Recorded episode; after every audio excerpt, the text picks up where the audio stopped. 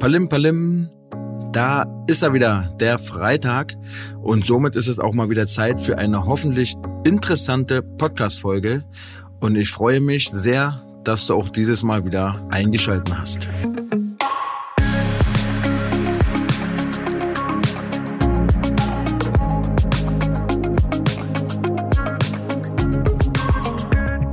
In dieser Woche hatte ich wieder mal Frühdienst. Und vielleicht erinnert sich der eine oder andere noch an die beiden Covid-Patienten, die ich erwähnt hatte. Mitte 20, Ende 30. Auch diese hatte ich diese Woche wieder betreut. Und die sind auf dem aufsteigenden Ast, müssen nicht mehr in Bauchlage gedreht werden und haben sich somit stabilisiert. Freut mich natürlich, habe auch die Möglichkeit gehabt, die Eltern kennenzulernen. War ein sehr interessantes Gespräch. Die machen sich natürlich große Sorgen, aber wir konnten sie beruhigen. Wie gesagt, sie werden mit hoher Wahrscheinlichkeit beide wieder gesund. Ja, ansonsten steht diese Woche noch etwas an. Heute ist ja Freitag und ich kann noch nicht zu so viel verraten. Ich möchte euch nur einen kleinen Tipp geben. Am Sonntag auf RTL läuft die Sendung an einem Tisch mit. In dieser Sendung wird der Spitzenkandidat der CDU, Herr Laschet, dabei sein. Und vielleicht, aber auch nur vielleicht, ist da auch ein Krankenpfleger, der auf einer Intensivstation arbeitet dabei. Und vielleicht, aber wie gesagt auch nur vielleicht, wird es ja ein interessanter Austausch, ein interessantes Gespräch. Schaltet doch einfach mal ein. Würde mich auf jeden Fall freuen. Dann habe ich mir überlegt, für meinen Podcast so eine kleine Veränderung mit einzubauen. Ähm, wie ihr seht, ich mache ja immer den Wochenrückblick. Ihr könnt mir ja mal ein Feedback geben, wie ihr es finden würdet, wenn ich so zum Beispiel meinen besten Kollegen und besten Kumpel Mark mit einbeziehe, der quasi immer so die ersten fünf bis zehn Minuten dabei ist, wo ich mich mit ihm austausche, was so in den Kliniken abgeht, weil er ist ja auch in der Zeitarbeit und hat somit ja auch einen großen Einblick in andere Kliniken. Und wenn er mal nicht kann, dass eben dann jemand anderes dabei ist, also dass man immer so die, ja, die Wochenrückblicke mit Gesprächspartnern macht. Gerne Feedback. War mal eine Idee von mir und ja, würde mich freuen, wenn ihr mir da mal sagt, was ihr davon haltet. Ja, kommen wir zu meinem heutigen Gast. Er ist eine sehr nette, sympathische und wirklich sehr engagierte Ärztin. Ihr Name ist Desiree Schaumburg und sie ist momentan noch Assistenzärztin, befindet sich aber auf dem Weg zum Facharzt. Ich freue mich, mal heute Ihre Sicht der Dinge zu hören und begrüße Sie hiermit recht herzlich. Herzlich willkommen, Desiree. Hallo, ich grüße dich auch. Schön, dass du da bist. Ja, na, ich freue mich total, dass du mich eingeladen hast. Danke dir. Du bist ja noch Assistenzärztin und in der Ausbildung. Mhm. Wann bist du fertig? Also mir fehlt jetzt im Endeffekt noch die spannende Phase, die Intensivstation. Ach, da warst du noch gar Jahr. nicht. Nee, das ist das Einzige, was ich noch mhm. nicht gemacht habe. Ich habe schon viel Notaufnahme gemacht, aber Intensivstation noch nicht. Und dann fehlt mir noch ein halbes Jahr Station. Also insgesamt ein Jahr. Also ich bin jetzt quasi auf der Endstrecke zur Fachärztin. Genau. Zur Fachärztin, genau. Du kannst ja für den Zuhörer und für die Zuhörerin mal erklären, was genau ist denn ein Facharzt? Ja, also ähm, wenn wir sechs Jahre oder manche studieren ja auch länger, sechs Jahre studiert haben und die Approbation bekommen, dann sind wir fertige Ärztinnen und können dann als Ärzte praktizieren, aber man spezialisiert sich doch in der Regel. Das bedeutet, man sucht sich im Endeffekt eine Fachrichtung, weil die Medizin ja doch viel zu groß ist. Und bei uns in der inneren Medizin, ähm, was ich Laien immer beschreibe als Herz, Lunge, Bauch gibt es natürlich super viele Subspezialisierungen und ähm, jeder äh, kann sich da jetzt sozusagen nochmal spezialisieren oder man macht eben den allgemeinen Facharzt für innere Medizin, den ich jetzt aktuell erstmal anstrebe.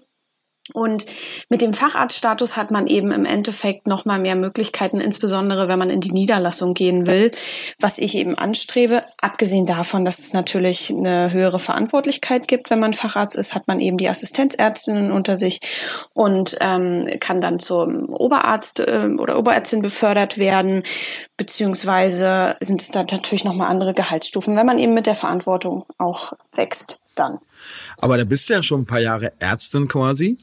Ja. Und hast ja wahrscheinlich schon genug Erfahrung mit unserem Gesundheitssystem gemacht. Ich finde es ja immer spannend, weil alle reden immer so von Pflegekräften und da haben wir zu wenig von und so. Ähm, mhm. Ich kann ja nur für die Intensivstation sprechen, aber dort haben wir auch einen akuten, vor allem Fachärztemangel.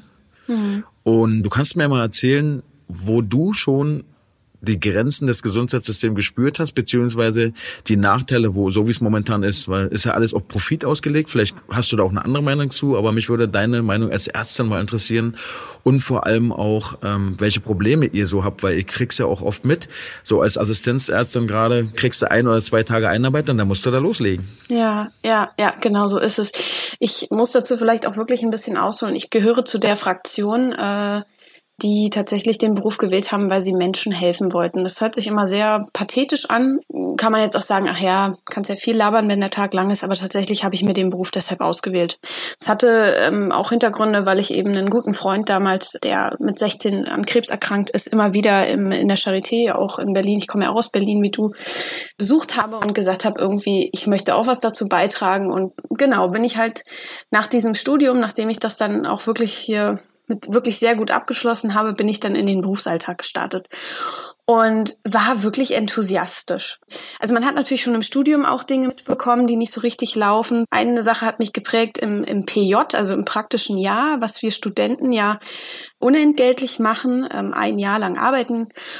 Und tatsächlich wurde in manchen Häusern auch der Urlaub der Assistenzärztinnen danach geplant, ob ich da bin oder nicht.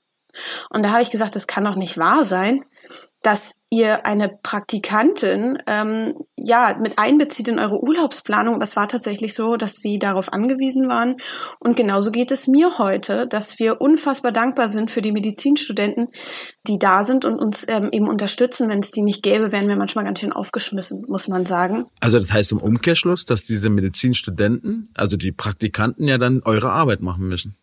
Ja, das, das Problem ist, ich, ich gehörte immer zu engagierten Fraktionen und habe teilweise schon im PJ ähm, eine Station halb alleine geschmissen, zumindest so von den ähm, strukturellen Abläufen. Natürlich habe ich keine Medikamente verschrieben etc.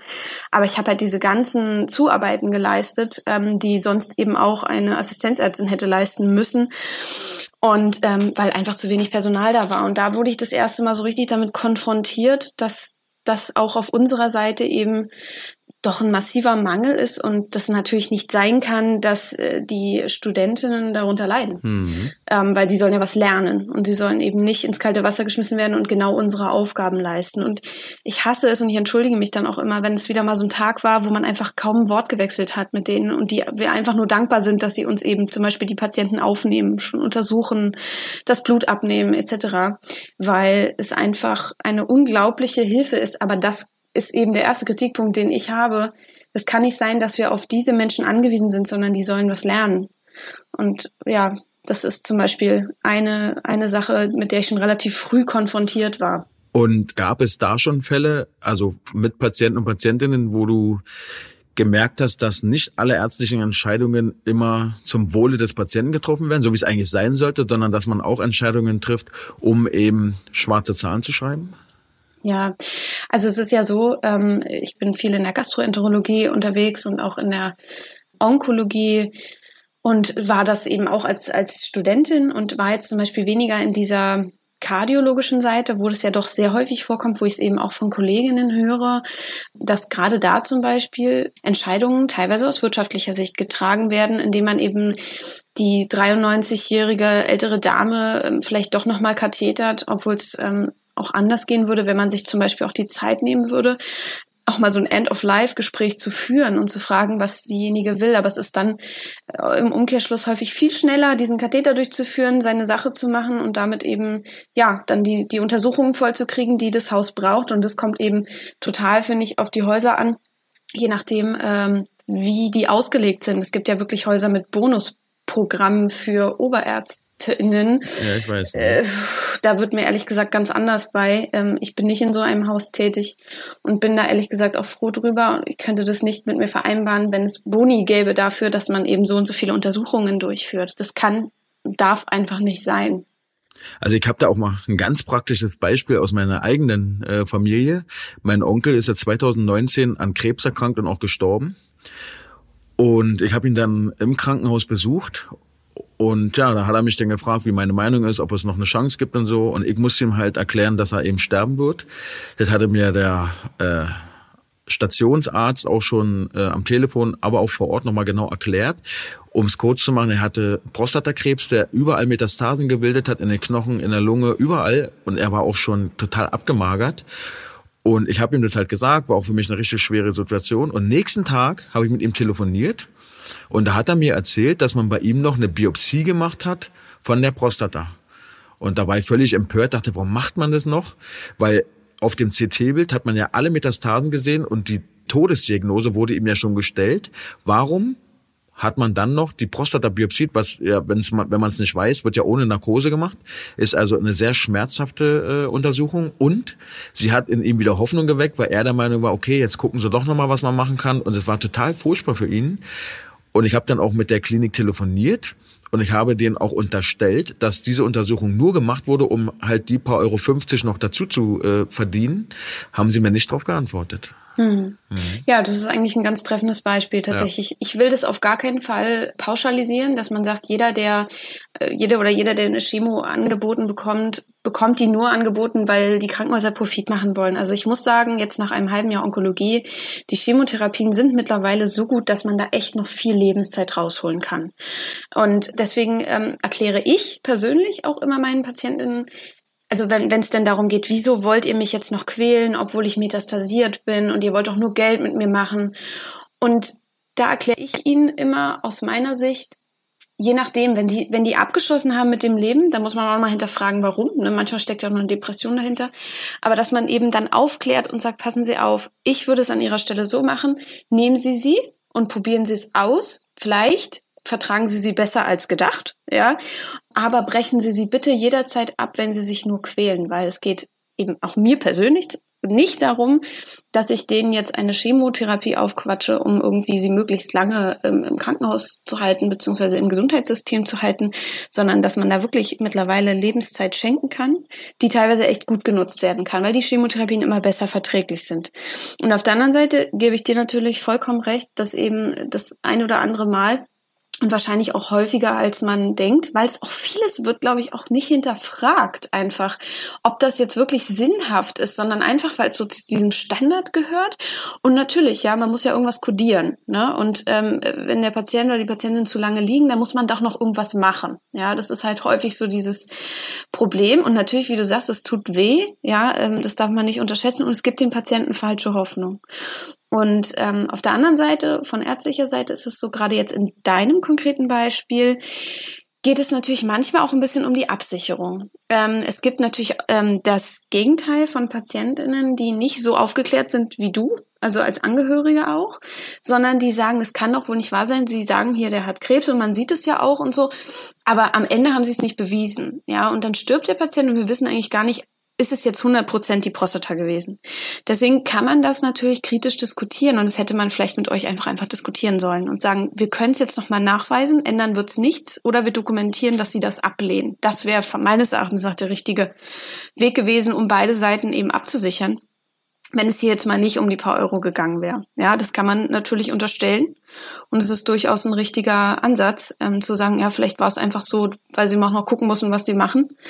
Ne? Aber das hätte man einfach besprechen müssen, definitiv. Und geändert hat es bei ihm wahrscheinlich auch nichts an der Situation. Nee, überhaupt nicht. Ja. Der ist, wie gesagt, dann äh, ein paar Wochen später zu Hause ja. gestorben. Ja, ja mhm. schrecklich. Ja. Also ich, ich denke eben, diese Privatisierung des Gesundheitssystems in vielen Bereichen. Und dieser Druck, schwarze Zahlen schreiben zu müssen, ist wirklich schwierig. Und da kann man auch keinem Chefarzt und auch nicht mal der Krankenhausleitung irgendwie Vorwürfe machen, obwohl man immer wieder dann sagt, ja und es kann doch nicht sein und wir brauchen mehr Personal und so. Denen sind ja auch so dermaßen die Hände gebunden. Ja, die können sonst die Bude zumachen. Ja, genau. Also im Endeffekt sind sie ja dafür verantwortlich, ja. dass die Bude aufbleibt und da liegt ja eben der, der Fehler und das kriegen wir halt immer wieder mit. Also ähm, jetzt von der Kollegin habe ich gerade gehört aus einem ähm, größeren Haus in Berlin, dass prinzipiell Schwangerschaftsvertretungen nicht nachbesetzt werden. Das schürt extremen Unmut unter den Kolleginnen, die dann halt die Schwangere abpuffern müssen. Die Schwangere sitzt zu Hause, hat ein schlechtes Gewissen. Schrecklich, ja, das kann nicht sein. Und ähm, die Ärzte Schlüssel werden halt völlig falsch berechnet. Also das kriegt man auch immer wieder mit. Ich habe das Gefühl, in meinem Krankenhaus, Gott sei Dank, wo ich arbeite, ist der Schlüssel noch sehr, sehr gut. Aber in anderen Häusern höre ich immer wieder, dass eine Ärztin oder ein Arzt für 18 bis 20 Patienten zuständig sind. Also wenn ich mit meinen 10 Patienten bin, ich gut ausgelastet und kann immer noch nicht mich tief in die Materie einarbeiten. Ich frage mich einfach, wie die KollegInnen das machen. Also ich, ich weiß es gar nicht wie die das machen und das ist einfach so fatal, weil man kann nur an der Oberfläche kratzen. Also man muss bei allem gucken, dass man Zeit spart, ja. Und das liegt in insbesondere daran, muss man ganz klar sagen, dass Ärztinnen und Ärzten viel zu viele Aufgaben aufgebürdet werden, die überhaupt nicht ärztliche Tätigkeit sind. Zum Beispiel? Also da kommen wir wieder zum Thema Digitalisierung auch. Die Krankenhäuser sind ja sowas von hinterher, was Digitalisierung anbetrifft. Zum Beispiel musste ich in meinem alten Haus, musste ich CTs per Fax anmelden. äh, wenn mir bei drei Patienten irgendein CAP-Wert fährt, dann fülle ich erstmal drei Faxe aus, muss mir die Klebchen aus der Klatte holen, dann ist die Klatte wieder irgendwo bei der Schwester im Zimmer ähm, am anderen Ende des Ganges. Das heißt, da verliere ich auch schon wieder zehn Minuten nur damit. Und ähm, puh, ja, was haben wir noch? Ähm, also teilweise helfe ich ja der, der Pflege ähm, beim Umlagern etc. Also ich meine, das echt, das machst du? Na manchmal schon. Also je nachdem, oh, wenn es notwendig ist, dann mach natürlich. Also das ist ja letztlich. Na so natürlich ist es nicht, du. Nee, also für mich schon. Nee. Also es ist tatsächlich so. Ähm, ich sehe ja, wie unterbesetzt die sind und dann geht halt teilweise auch meine Zeit dafür drauf, dass ich eine Infusion wechsle, dass ich sie gleich mit ins Zimmer nehme. Dann sehe ich, die läuft fast durch. Dann warte ich halt noch mal zwei Minuten, bis die durch ist und dann kann ich gleich das nächste ranhängen. Weil ich weiß, in der Realität ist es so, der Patient bekommt sein Medikament sonst vielleicht erst in einer, einer Stunde. Und ich weiß, der Patient hat einfach Schmerzen und da hängt gerade die Antibiose und danach kommt Novalgin. Dann warte ich halt lieber drei Minuten im Raum.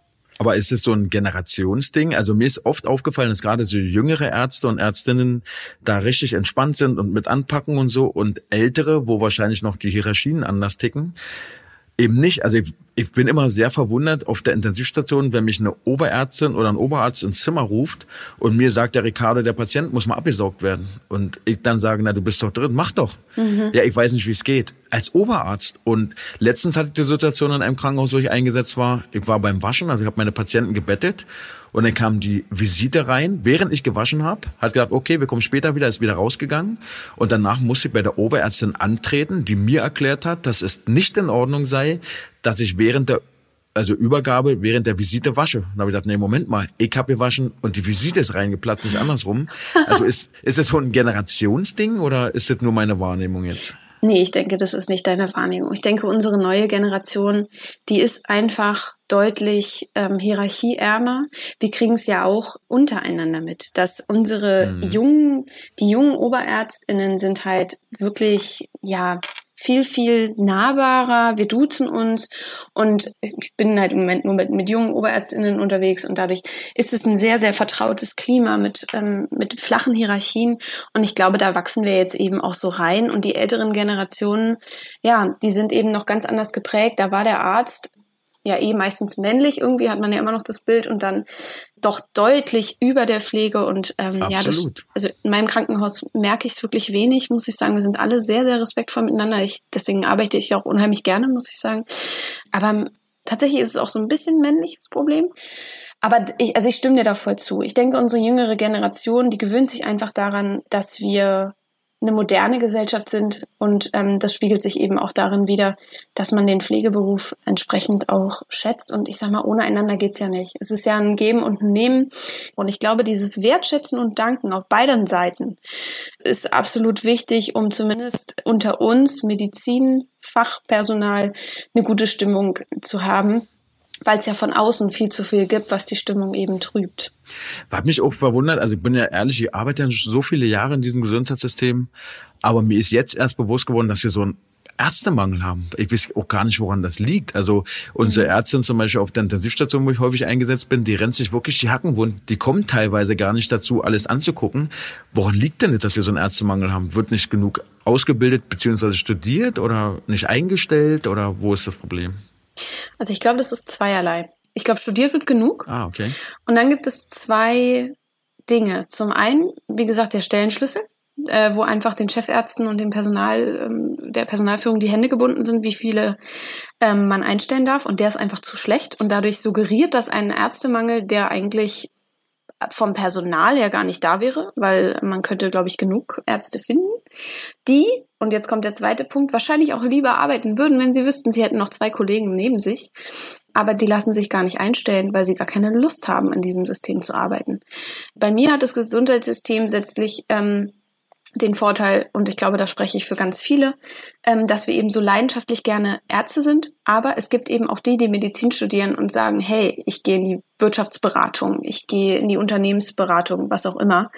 Ich kenne Menschen, die sind mit einem Einstiegsgehalt von, von 4000 Euro netto eingestiegen, nur weil sie eben approbierte Ärzte sind und ich dümpel da mit deutlich mehr Stunden im Endeffekt im, im öffentlichen Gesundheitssystem rum. Ne? Und dann fragt man sich, manchmal fragt man sich schon auch, warum man das eigentlich macht. Aber ich bin zu gerne eben in diesem Medizinberuf. Und das wird wiederum von der Politik meines Erachtens nach ausgenutzt. Und es wird auch tatsächlich, muss ich ehrlich sagen, auch viel von der Umgebung gespiegelt, wenn man sich zum Beispiel mal darüber äußert, dass man sagt, ja, also ich kann gut von meinem Gehalt leben, keine Frage. Aber für das, was ich leiste, kriegen andere, andere Berufe deutlich mehr ähm, und leisten weniger, sage ich mal. Und denen würde ich ihr Gehalt nicht absprechen, sondern ich hätte gerne so eine gewisse Anpassung an das, was ich leiste und was für eine Verantwortung ich schon in meinen jungen Assistenzarztjahren auch trage. Und da wird häufig von, von außen gespiegelt, ja, aber ihr macht das ja aus einem Ethos heraus. Ihr macht das ja, weil es ist ja eine Berufung bei euch. Ich sage, ja, aber auch eine Berufung darf ja äh, gut bezahlt werden.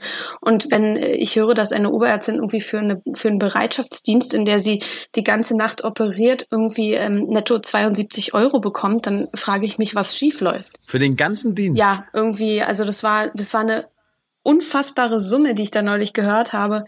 Nicht in Berlin, aber jedenfalls äh, hat mir das jemand erzählt, wo ich dachte, das, du bist Oberärztin und, und das Problem ist, es ist ja ein Bereitschaftsdienst und gerade Oberärztinnen stehen ja die ganze Nacht, also chirurgische stehen ja häufig im OP die ganze Nacht. Also das ist auch so ein Ding, da muss ich sagen, das ziehe ich so den Hut für euch. Also ich habe nach acht Stunden Feierabend und gehe nach Hause. Manchmal muss man eine halbe Stunde länger bleiben, wenn eine Reanimation ist, aber ihr habt ja teilweise 24-Stunden-Dienste. Mhm. Du musst ja sofort on point sein, du musst sofort da sein, du musst genau wissen, was du jetzt machst. Frisch aus dem Bett, also du musst ja immer hochkonzentriert sein. Und ich habe auch mal gedacht, die Ärzte verdienen so viel Geld und so. Bis ich mal mit einer äh, Ärztin gesprochen habe, also die von der Intensivstation, die haben ja teilweise 60, 70 Stunden Wochen und da relativiert sich das Geld ganz äh, enorm. Ne? Also wenn man das mhm. in Stunden mal runterrechnet, ist das ja. dann gar nicht mehr so viel. Genau, das Geld relativiert sich einfach. Natürlich, die Summe ist gut, ja, also keine Frage, ich will mich da nicht über die Summe beschweren, aber die Chirurginnen, die stehen halt wirklich teilweise die ganze Nacht im Saal. Und bei Oberärzten ist das Problem, das wird von ihnen verlangt, dass sie dann natürlich selbstverständlich im Tagdienst noch weiterhin im Krankenhaus bleiben. Und ja, jetzt kann man argumentieren, früher hatten wir doch immer 36 Stunden Dienste, aber wir können das heutige System nicht mehr mit früher vergleichen. Da liegen, lagen ja die Patienten drei Wochen, man konnte sich in Ruhe in die einarbeiten und hatte nicht diesen wahnsinnig hohen Durchsatz an Patienten, die ähm, teilweise noch halb äh, mit der offenen OP-Wunde nach Hause geschickt werden, weil einfach die DRGs das vorgeben.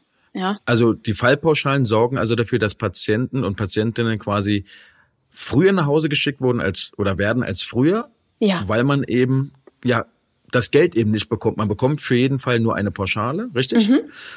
Und damit man dieses Geld bestmöglich ausnutzen kann, werden die Patienten zum Nachteil ihrer selbst äh, dann quasi schon frühzeitig nach Hause geschickt. Ist ja krass.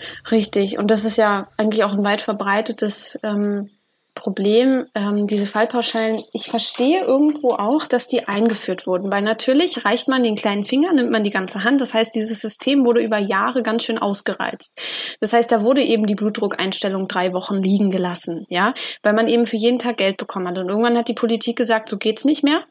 Das können wir nicht tragen. Wir müssen das ändern. Und jetzt ist es halt ins andere Extrem gerutscht, dass es eben, wie du gerade schon gesagt hast, diese Fallpauschalen gibt. Das heißt, es gibt pro angewandter Untersuchung, angewandtem ähm, Prozedere gibt es eben, oder auch Diagnose, gibt es eben ähm, eine Fallpauschale. Die muss dann kodiert werden und deswegen ähm, ja, bestehen unsere Patienten häufiger aus Codes als aus ähm, vernünftigen ähm, Diagnosen, weil man einfach gucken muss, wie man ähm, die verlängerte Liegezeit rechtfertigen kann. Und wir sind ja im Krankenhaus in der Regel alle keine Unmenschen und ähm, sagen, ja, wir schicken dich jetzt nach Hause, sondern wir müssen dann eben sehen, wie wir es schaffen, die das kleine Öhmchen, was einfach nicht nach Hause kann, weil sie sozial noch gar nicht darauf vorbereitet ist, sie kommen irgendwie unterversorgt aus der Häuslichkeit. Dafür gibt es aber leider keine Kodierung. Das heißt, die liegt am Ende auf Kosten des Krankenhauses häufig dort und dann muss man eben gucken, was man mit ihr macht. Ja, dann muss man sie eben noch mit Infusionstherapien versorgen, dass man, äh, weil man macht es ja tatsächlich dann nicht, um mehr Geld zu bekommen, sondern um zu rechtfertigen, dass sie noch bei uns ist, weil man sie so gar nicht nach Hause lassen kann. Und das ist, äh, das ist ja eben ein Problem von, vom System, dass ähm, ja das Krankenhaus ab einem bestimmten Tag, also ab der Liegedauer, wenn die erreicht ist, bekommt das Krankenhaus meines Erachtens nach keinen Cent mehr. Und keiner von uns hat Medizin studiert, um jemanden nach Hause zu schicken, der eigentlich nicht nach entlasswürdig ist. Nee, ja, und leider stumpft man da immer mehr ab. Ähm, habe ich das Gefühl, gerade im operativen Bereich, ähm, was ich so als in, in Praktika mitbekommen habe, war das wirklich so. Da, da wurde die Hüft-OP gemacht und dann wurde gesagt, so, sie werden heute entlassen. Und dann sagt die Patientin, das weiß ich noch, also das ist schon lange her, dass ich da mal Praktikantin war in einer Klinik. Und dann sagte die Patientin, aber ich wohne doch im zweiten Stock. Na, das ist jetzt nicht mehr unser Problem. Und da dachte ich, das kann ja jetzt nicht wahr sein. Also ich war völlig schockiert, ja. Und am Ende liegt es halt daran, dass die kein Geld mehr dafür bekommt, ne? Aber das ist ja, also was würdest du denn jetzt als Ärztin sagen, was man an dem ganzen System ändern müsste, damit solche Dinge eben nicht mehr passieren? Weil ich finde einfach, dass jeder das Recht auf eine angemessene medizinische und pflegerische Betreuung hat, unabhängig davon, ob die jetzt Geld bringen oder nicht. Ja, auf jeden Fall. Ich glaube, in erster Linie darf ein Krankenhaus nicht darauf ausgelegt sein, dass es schwarze Zahlen und Profite macht. Deshalb ist es so, dass ich denke, dass das wieder in die öffentliche Hand muss. Und im Zweifel müssen wir halt mehr Beiträge zahlen, wenn es nicht anders geht. Und die jungen Leute müssen halt sozusagen dafür aufkommen, dass äh, die Älteren besser versorgt werden können, so, so leid es mir tut. Aber das kann eben nicht sein, dass es dann auf der anderen Seite aber funktionieren soll. Wie soll das gehen? Ich habe eine Frage, weil wir ja so über Öhmchen gesprochen haben. Ich erlebe es oft im Krankenhaus, dass jetzt wird zum Beispiel eine 96-jährige Dame reanimationspflichtig und teilweise reanimiert man dann noch über eine Stunde. Warum macht man das? Ist es so eine Sache, dass, dass der Arzt jetzt ethisch nicht entscheiden kann oder möchte, äh, dass man eben nicht mehr reanimiert, weil es keine Patientenverfügung gibt? Hat das was mit Profit zu tun? Mich, ich frage mich dann immer, warum macht man es jetzt noch? Also nicht, dass man jetzt einer 96-jährigen Dame kein Leben mehr gönnt, aber manchmal reanimiert man wirklich ewig, wo man genau weiß, da, da kommt nichts Gutes mehr bei raus. Hm. Also ich kann jetzt tatsächlich da nur von mir persönlich sprechen mhm. und von ähm, auch von unserem Haus. Da achten wir tatsächlich akribisch drauf, gerade weil die Intensivkapazitäten ja auch so wahnsinnig begrenzt sind dass wir da eigentlich möglichst wenig ähm, Patienten drauflegen, wo die Hoffnung, dass das Ganze durch die intensivmedizinische Behandlung besser wird, noch äh, mal jetzt reanimieren. Was ich für ein Problem habe, also ich als junge Assistenzärztin in der Notaufnahme, die dann vor diesem Problem steht und da, davor stand ich nicht das erste Mal und dann stand ich auch mit der Intensivmedizinerin zusammen am Bett und habe gesagt, was machen wir jetzt? Ist das Problem, dass Patientenverfügungen nicht existieren dass sie nicht mitgebracht werden und wir wieder auf dieser Absicherungsseite sind. Und ich, oder nicht gezeigt werden, das hatte ich auch schon. Ja, genau.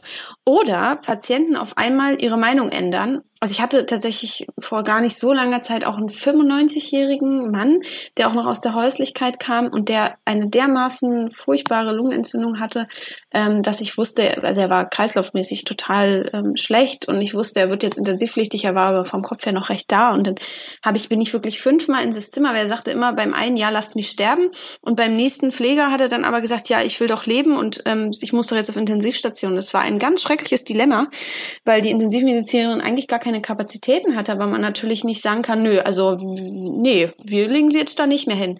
Wir Ärzte haben die Entscheidungsmacht zu sagen, es ist jetzt nicht mehr medizinisch vertretbar und das machen wir sehr häufig tatsächlich bei onkologischen Patienten, die teilweise leider ja auch noch jünger sind, dass wir dann irgendwann für die Patienten festlegen, dass eine Reanimation nicht mehr durchgeführt wird. Also da muss ich sagen, habe ich bisher jetzt wenig Profit Gier mitbekommen im Vergleich jetzt zu irgendwelchen elektiven Kathetern oder OPs, weil ich finde, da, da, da geht dann der normale Menschenverstand doch drüber und ähm, die Intensiv ist ja oft so voll, dass man sich dann eben gut überlegt, was ist jetzt das Outcome. Dann habe ich mal die nächste Frage, wenn ich schon eine Assistenzärztin an der Strippe habe. Ich erlebe es auch sehr oft, dass wir Patienten haben, wo wir die ganze Nacht reanimieren, wo kreislaufstabilisierende Medikamente auf Höchstdosen laufen, was eigentlich mit dem Leben mhm. gar nicht mehr vereinbar ist. Und dann hat man einen Assistenzarzt, der im Nachtdienst zuständig ist und kein Oberarzt oder kein Facharzt da. Und man ackert sich die ganze Nacht ab man ist auch ethisch so ein bisschen und moralisch so ein bisschen in die Ecke gedrängt, weil man ja eigentlich weiß, dass man den Menschen nichts mehr Gutes tut. Und dann sagt einem der Assistenzarzt oder die Assistenzärztin, wir machen das weiter und wenn im Frühdienst der Oberarzt kommt, ist sowieso Schluss. Dann sag ich, na, dann machen wir doch jetzt Schluss. Ich meine, ne, man quält den Menschen ja nur und dann sagen die, das dürfen die nicht. Ist das so oder ist es dann eher so, die wollen es nicht machen, weil es danach Ärger gibt? Ja, das ist ein Riesenproblem ein ganz, ganz großes Problem ist unsere heutige Gesellschaft. Wir leben in einer Verklagegesellschaft. Und ich erlebe es immer wieder, dass ich auch Entscheidungen treffe, die rein dafür sind, weil ich weiß, sonst könnte ich verklagt werden. Also wie oft ich das schon ähm, in den Mund genommen, dass ich gesagt habe, ach ja, wir hören mal wieder nicht auf unser Menschenverstand oder auf unser klinisches Verständnis, sondern wir machen das mal wieder dafür, damit wir uns eben, also in der guten alten Absicherungsmedizin, das ist eben eine Medizin, wo es nicht reicht, abzuhören, die Lunge und ähm, dann eben zu sagen, ja, ist jetzt, äh, keine Ahnung, eine Überwässerung oder was weiß ich, sondern man muss jetzt noch das Röntgenbild machen, weil sonst könnte ja jemand am Ende sagen, warum hast du das nicht gemacht und dann äh, ist da ein Tumor gewesen oder was weiß ich. Und so ist das eben gerade auf der intensivmedizinischen Seite so, was ich jetzt von vielen Freundinnen auch gehört habe, die schon dort waren, man ist am Ende dafür verantwortlich, hat aber nicht denjenigen im Hause und das ist ein Punkt, den ich extrem anpranger. Ich war noch nicht da, aber ich habe große Angst davor, auf die Intensivstation zu gehen, weil ich weiß, ich bin dort alleine und kann einfach Dinge nicht können, die ein Oberarzt kann. Und wenn ich ihn reinrufe, dann habe ich hoffentlich genug Zeit, diesen Patienten irgendwie zu überbrücken. Und wenn ich Pech habe und der Oberarzt keine Lust hat, dann kommt er halt nicht rein und ich bin dann dafür verantwortlich.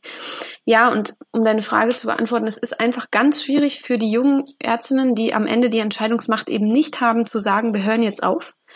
Das ist halt eine, eine reine Absicherungsmedizin und es ist furchtbar, weil es für den Patienten natürlich eine absolute Fehlerei ist. Ja, absolut. Ja, also es ist ganz, ganz schlimm.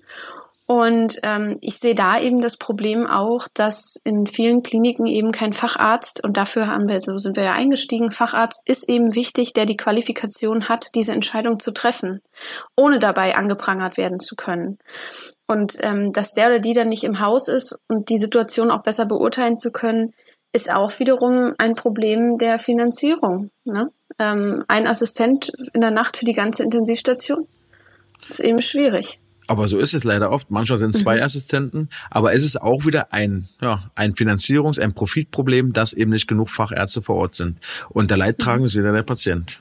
Und, ja, immer. Und das medizinische Personal, was damit ja auch nach Hause geht. Ja. Ja. Also ich muss jetzt so einen Hut ab für euch Ärzte und Ärztinnen, was ihr so generell für Entscheidungen treffen müsst. Wir hatten da mal eine Situation, ein 20-jähriger Sarkompatient, also Krebs, ist reanimationspflichtig geworden auf dem Toilettenstuhl, ist mit seinem Toilettenstuhl umgekippt, lag da im Urin und im Kot und haben dann äh, die Pflegekräfte auch in diesem ganzen äh, Ausscheidung angefangen zu reanimieren, haben ihn dann zu uns rübergebracht und dort war ein Facharzt vor Ort und der hat nach lass mich das lügen, ich habe nicht genau auf die Uhr geguckt, fünf bis zehn Minuten gesagt, stopp, wir hören jetzt auf. Alle Pflegekräfte waren empört, wie kann das sein, der ist 20 Jahre alt und so.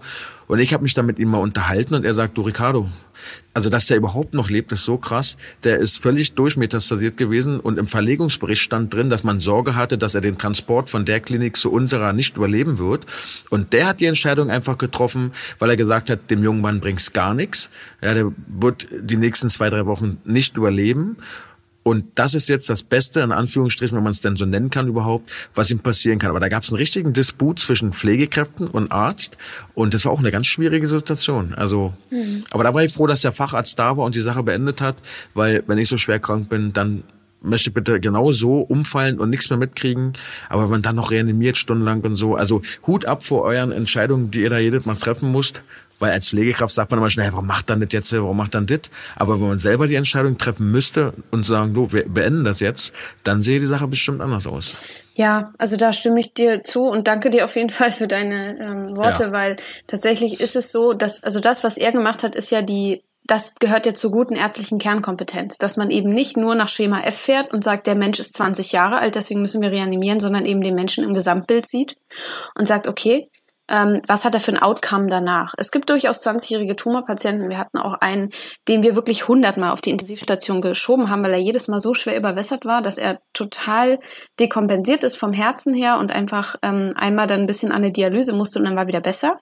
Aber man muss eben gucken, was ist die Konsequenz daraus. Und er hat es relativ schnell überblickt und hat dem Patienten eben viel Leid erspart offensichtlich. Und das zeichnet eben einen, einen guten Arzt aus. Und so, so muss man eben denken. Nicht im Sinne von, ja, je länger wir reanimieren, reanimieren, desto mehr Geld kriegen wir. Und wenn wir ihn nochmal zurückholen, können wir ihn nochmal drei Wochen hier halten, dann können wir noch ein paar Prozeduren durchführen. Das darf eben nicht sein. So, man muss halt im Sinne der PatientInnen entscheiden. Und das ist das, was eben häufig verloren geht, was, was einfach schade ist, weil genau so, wie du es sagst, muss man eben handeln.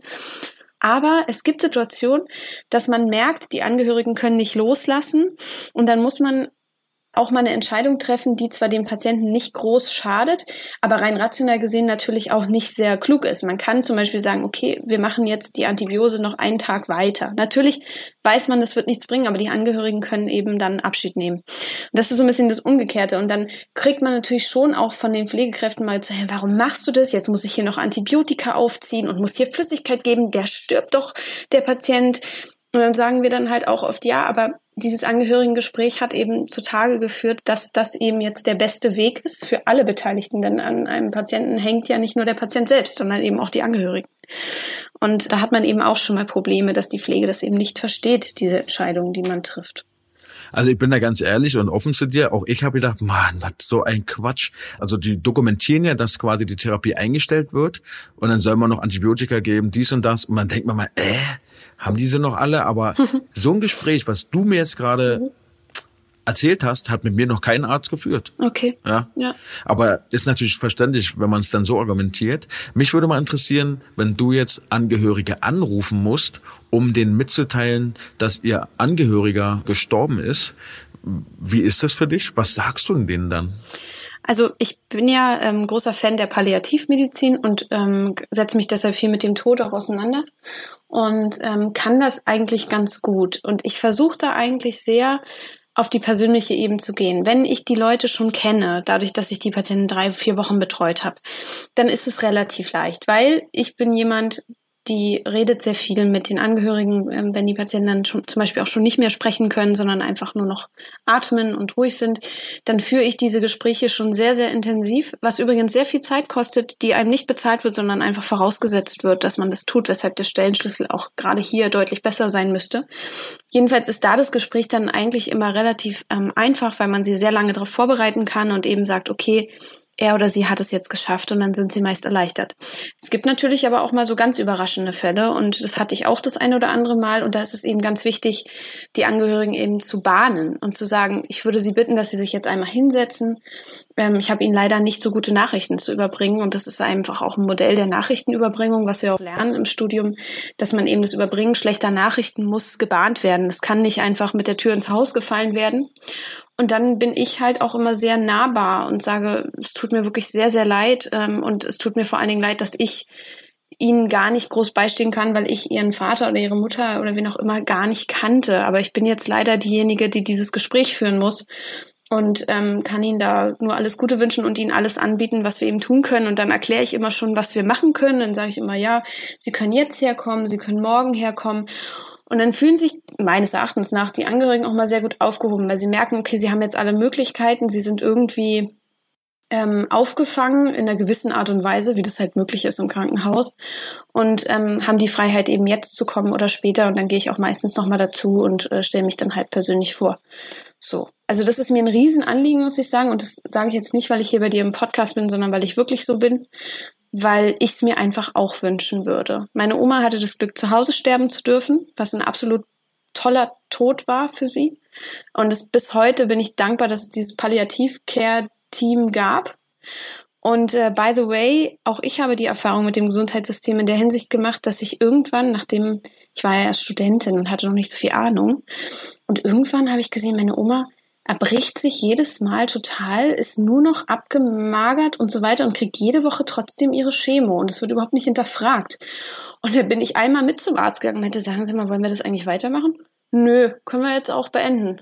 Ach so, ja gut. Musste ich da jetzt erst kommen für oder kann man vielleicht auch einfach, ne? Also das war halt auch so. Ich, ich war am Ende diejenige, die irgendwo so ein bisschen die Entscheidung getroffen hat, aber für sie war es das Beste.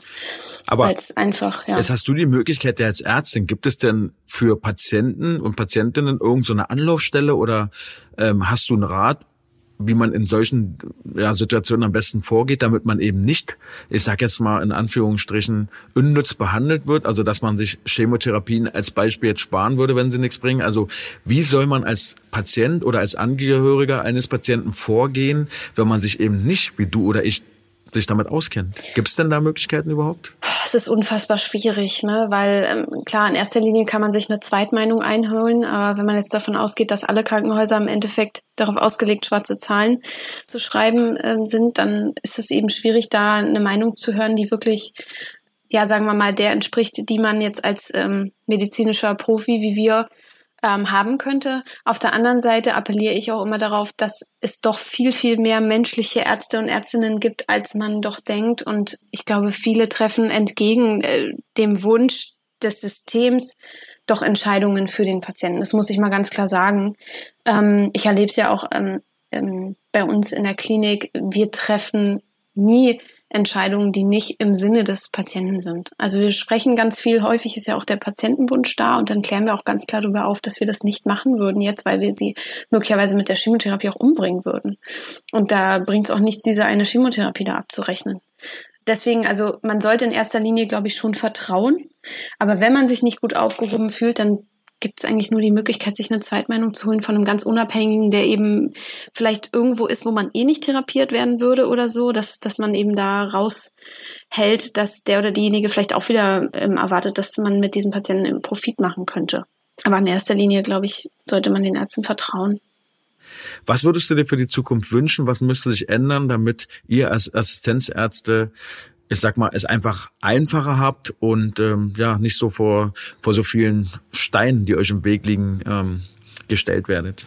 Ja, ich glaube, das Erste ähm, und Wichtige ist, dass wir eben ein vernünftiges Ausbildungsprogramm haben. Das muss auch vereinheitlicht werden und äh, dafür bedarf es eben einen entsprechenden Personalschlüssel. Und es kann nicht sein, dass ein Assistenzarzt oder eine Assistenzärztin im ersten Jahr in eine Notaufnahme geschmissen wird, nach, weiß ich nicht, vielleicht einem halben Jahr Erfahrung und dort mit allen Problemen der Medizin konfrontiert ist, alleine in der Nacht dasteht, vielleicht irgendwie ein Oberarzt im Hintergrund hat. Aber das kann, also meines Erachtens nach nicht sein. Es passiert uns allen und wir haben es alle irgendwie überlebt. Vielleicht aber der eine oder andere Patient nicht. Ja, ähm, Gott sei Dank, toi toi toi, ich glaube viermal auf Holz, ist ähm, mir noch keine Situation passiert, wo ich sage, okay, wegen meiner Unfähigkeit, weil ich noch nicht so weit war, ist jemand gestorben, aber es ist leider nicht so, dass es noch nicht passiert ist. Kann ich bestätigen. Abgesehen ja. davon, ne? Genau. Und abgesehen davon ist es so, dass wenn die Notaufnahme einfach so überfüllt ist, dann ähm, kann der beste Facharzt dort sein. Er hat auch nur zwei Hände und kann sich nicht teilen. Und ähm, deswegen appelliere ich tatsächlich dafür, dass man eben ja die Assistenten nicht so alleine lässt, sondern eben ihnen durch einen vernünftigen und realistischen Personalschlüssel eben zumindest einen Kollegen an die Seite stellt, der erfahren ist. Ich finde, es muss immer ein Erfahrener im Haus sein, um den auch die Angst zu nehmen. Also ich habe so viele Ängste in meinem Leben gehabt, in meinem Berufsleben, wo ich dachte, oh Gott, wie soll ich diese Schicht überleben? Ähm, weil ich einfach Angst davor hatte, eine falsche Entscheidung zu treffen oder einen Patienten zu gefährden.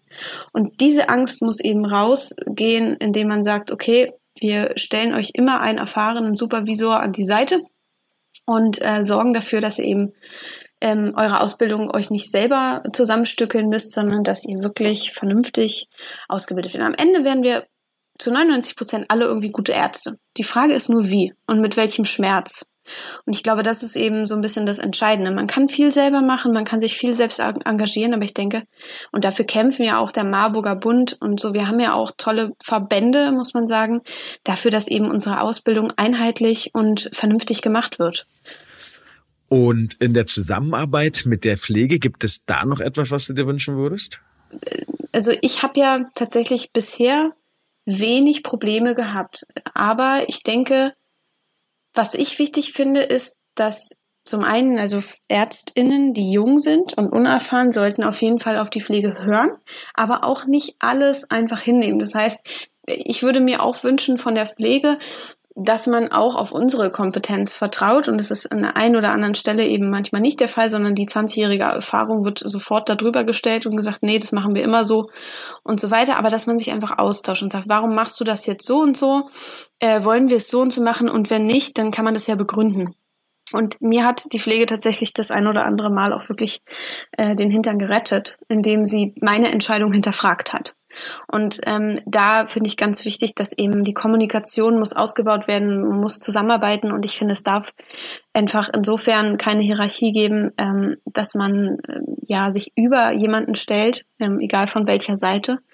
Und ähm, auf der anderen Seite muss natürlich ähm, die entsprechende Gru Berufsgruppe eben in den Kompetenzen auch respektiert werden also ich glaube, Kommunikation ist wie in allen Bereichen des Lebens das A und O. Ansonsten habe ich persönlich, dadurch, dass ich kaum Probleme habe mit der Pflege zusammenarbeiten, jetzt keine großen Veränderungswünsche. Hast du die denn zu Ärzten?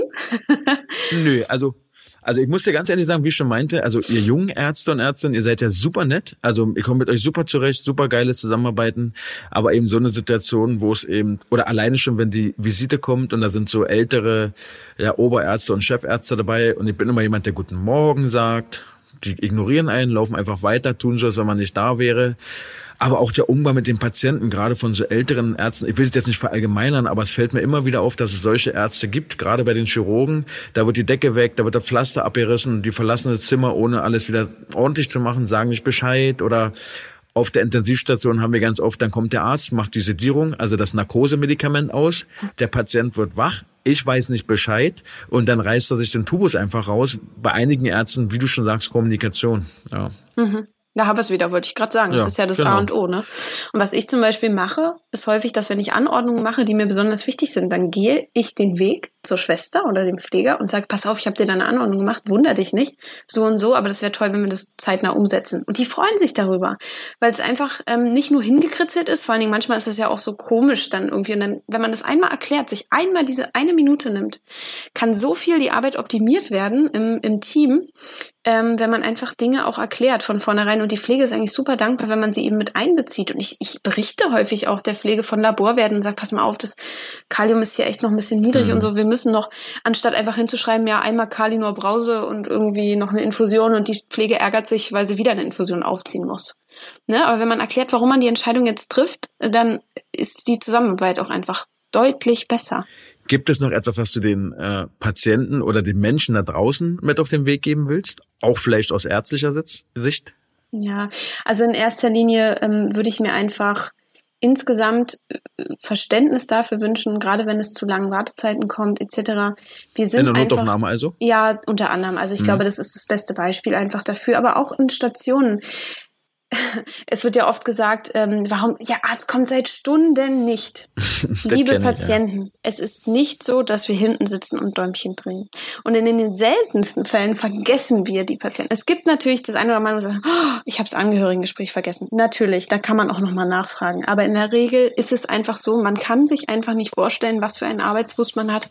Mhm. Und in der mhm. Notaufnahme ist es einfach so, ich finde, man sollte gar nicht zu viel Verständnis haben. Auf jeden Fall ähm, nicht für die Situation an sich, dass Patienten so lange warten müssen, aber für uns eben, weil wir weder von der Pflege noch von den Ärzten es eben anders leisten können. Und wir sind auf Hochtun. Wir essen und trinken in der Regel nicht, wenn wir in der Notaufnahme tätig sind. Und ähm, Andererseits sollte man es eben nicht akzeptieren von der Politik, dass es immer noch so ist und dass diese Umstände so sind, weil welcher Patient oder welche Patientin möchte von einem Arzt behandelt werden, der seit Stunden nichts getrunken hat. Welche Entscheidungen soll man da treffen? Und deswegen appelliere ich an die Patienten auch, sich mit der Politik auseinanderzusetzen und einfach zu hinterfragen, wer kümmert sich drum. Und ich muss sagen, ich bin mehr als enttäuscht, was das Wahlprogramm aller Parteien angeht, die eigentlich unser Gesundheitssystem komplett außer Acht lassen. Komplett. Zum Kotzen, ja, oder? ich finde es wirklich zum Kotzen Kotzen auf ja, Deutsch gesagt. Ja. Im Valomat kommt das Thema Gesundheitssystem überhaupt gar nicht vor. Es ist so unfassbar. nee, nee. Und ähm, ja, ich habe mich auch super schwer getan, was ich eigentlich wählen soll, weil ich mir denke, ähm, alle behaupten, es ist alles gut so, wie es ist. Von Corona haben wir heute gar nicht gesprochen, was vielleicht auch gut so ist. Und ich denke mir einfach, ähm, ja, die Patienten müssen aufschauen und müssen im Zweifel, glaube ich, auch mal auf die Straße gehen für ihre Gesundheit. Ja, genau. Finde ich auch. Und wenn, allein wenn Herr Spahn da wieder steht und sagt, wir waren zu keiner Zeit überlastet, da frage ich mich, mhm. hörst du überhaupt den Personal aus den Krankenhäusern und so mal zu? Nee. Naja, nee. ist ein schwieriges Thema. Ich hätte aus aktuellen Anlass noch ein Statement oder ein Appell an die Leute da draußen. Wir haben ja hier so einen Nachbar, der auch bei uns hier im Garten so ein paar Bauarbeiten macht oder beziehungsweise anleitet. Und der kam mit zu mir und meinte, er hat Brustschmerzen und so. Ich habe ihn dann in die Rettungsstelle geschickt. Einfach mit der Begründung, ich erlebe es immer wieder, dass Patienten sterben oder schwer krank auf die Intensivstation kommen, weil sie einfach einen Herzinfarkt knapp überlebt haben. Viele nehmen solche Symptome einfach nicht ernst genug. Und ähm, ich habe es wirklich sehr, sehr oft. Dann erzählt die Frau mir, ja, der hatte schon seit zwei, drei Tagen so Brustschmerz, aber hat gedacht, geht wieder weg oder kommt vom Rücken. Wenn ihr Brustschmerz habt, wenn ihr irgendwie auch nur den annäherndsten Verdacht habt, dass irgendwas mit euren Herzen nicht in Ordnung ist, dann geht in die Rettungsstelle, lasst das abklären, denn im Zweifel, ja, war es dann eben der letzte Tag in eurem Leben. Ja, genau. Und dem kann ich nur zustimmen, weil das Gute ist ja, selbst wenn es nichts ist, leben wir in, jetzt kommen wir wieder zur Absicherungsmedizin. Jeder, der mit Brustschmerz in die Notaufnahme bekommt, bekommt auf jeden Fall die Herzinfarktabklärung. Genau. Ähm, das bedeutet, übersehen wird ein Herzinfarkt eher selten. Und ähm, vielleicht habt ihr dann auf der einen oder anderen Seite, gerade junge Patienten haben selten Herzinfarkte, ältere viel, viel häufiger. Habt ihr dann vielleicht jemanden, der sagt, ach mein Gott, war wieder nur ein Muskelschmerz. Aber wenn man sich unsicher ist, dann lieber kommen, einmal abklären lassen, dauert heutzutage nicht mehr so lange und dann äh, vermeiden, dass man eben, also gerade ab 50 aufwärts mit Risikofaktoren definitiv ernst zu nehmen. Perfektes Schlusswort. ja, ich bin sehr, sehr dankbar, dass du heute dabei gewesen bist. Ja. Vielen, vielen Dank auch für deine Offenheit. Und ich würde mich freuen, wenn du mich auf dem Laufenden hältst, wie es dann auf der Intensivstation war. Ja, super gerne. Also ich danke dir auf jeden Fall für ja, das Zusammenkommen und ja, ich ähm, hoffe, dass auch mal von ärztlicher Seite so ein bisschen die Position ähm, dargestellt werden konnte. Und ja, danke dir auf jeden Fall für dein Vertrauen. Sehr gerne. Ich wünsche dir noch einen schönen Tag.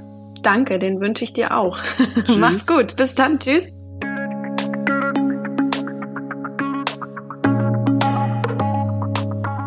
Ja, so schnell ist auch dieses Gespräch wiederum. Ich hoffe, es hat euch gefallen, aber ich hoffe auch, es hat gezeigt, dass die Probleme im Gesundheitswesen nicht nur bei den Pflegekräften bestehen, sondern in allen anderen Berufsgruppen, die in Verbindung damit stehen, ebenso. Und was wir nicht vergessen dürfen, es gibt eine Personengruppe, die immer der Leidtragende ist, nämlich der Patient. Ja, und wenn euch die Folge gefallen hat, wie immer, ihr kennt schon, wie quasi schon so ein kleiner Papagei, der immer alles wiederholt. Bitte gebt mir Feedback. Was hat euch gefallen? Was hat euch nicht gefallen? Was wollt ihr für die Zukunft? Vielleicht habt ihr ja selber mal einen interessanten Gast, mit dem ich mal reden soll. Vielleicht seid ihr diejenigen ja, die gerne mit mir reden wollen. Immer gerne Feedback zu mir. Ihr könnt mir bei Instagram unter pfleger.ricardo gerne schreiben oder eben auf meine E-Mail ricardo.teampflege.gmail.com. Ansonsten wünsche ich euch ein zauberhaftes Wochenende, einen ruhigen Start in die nächste Woche wünsche ich euch und ich würde mich freuen, wenn ihr auch nächste Woche am Freitag wieder dabei seid. Bis dahin alles Gute, bleibt gesund, lasst euch nicht ärgern. Euer Ricardo.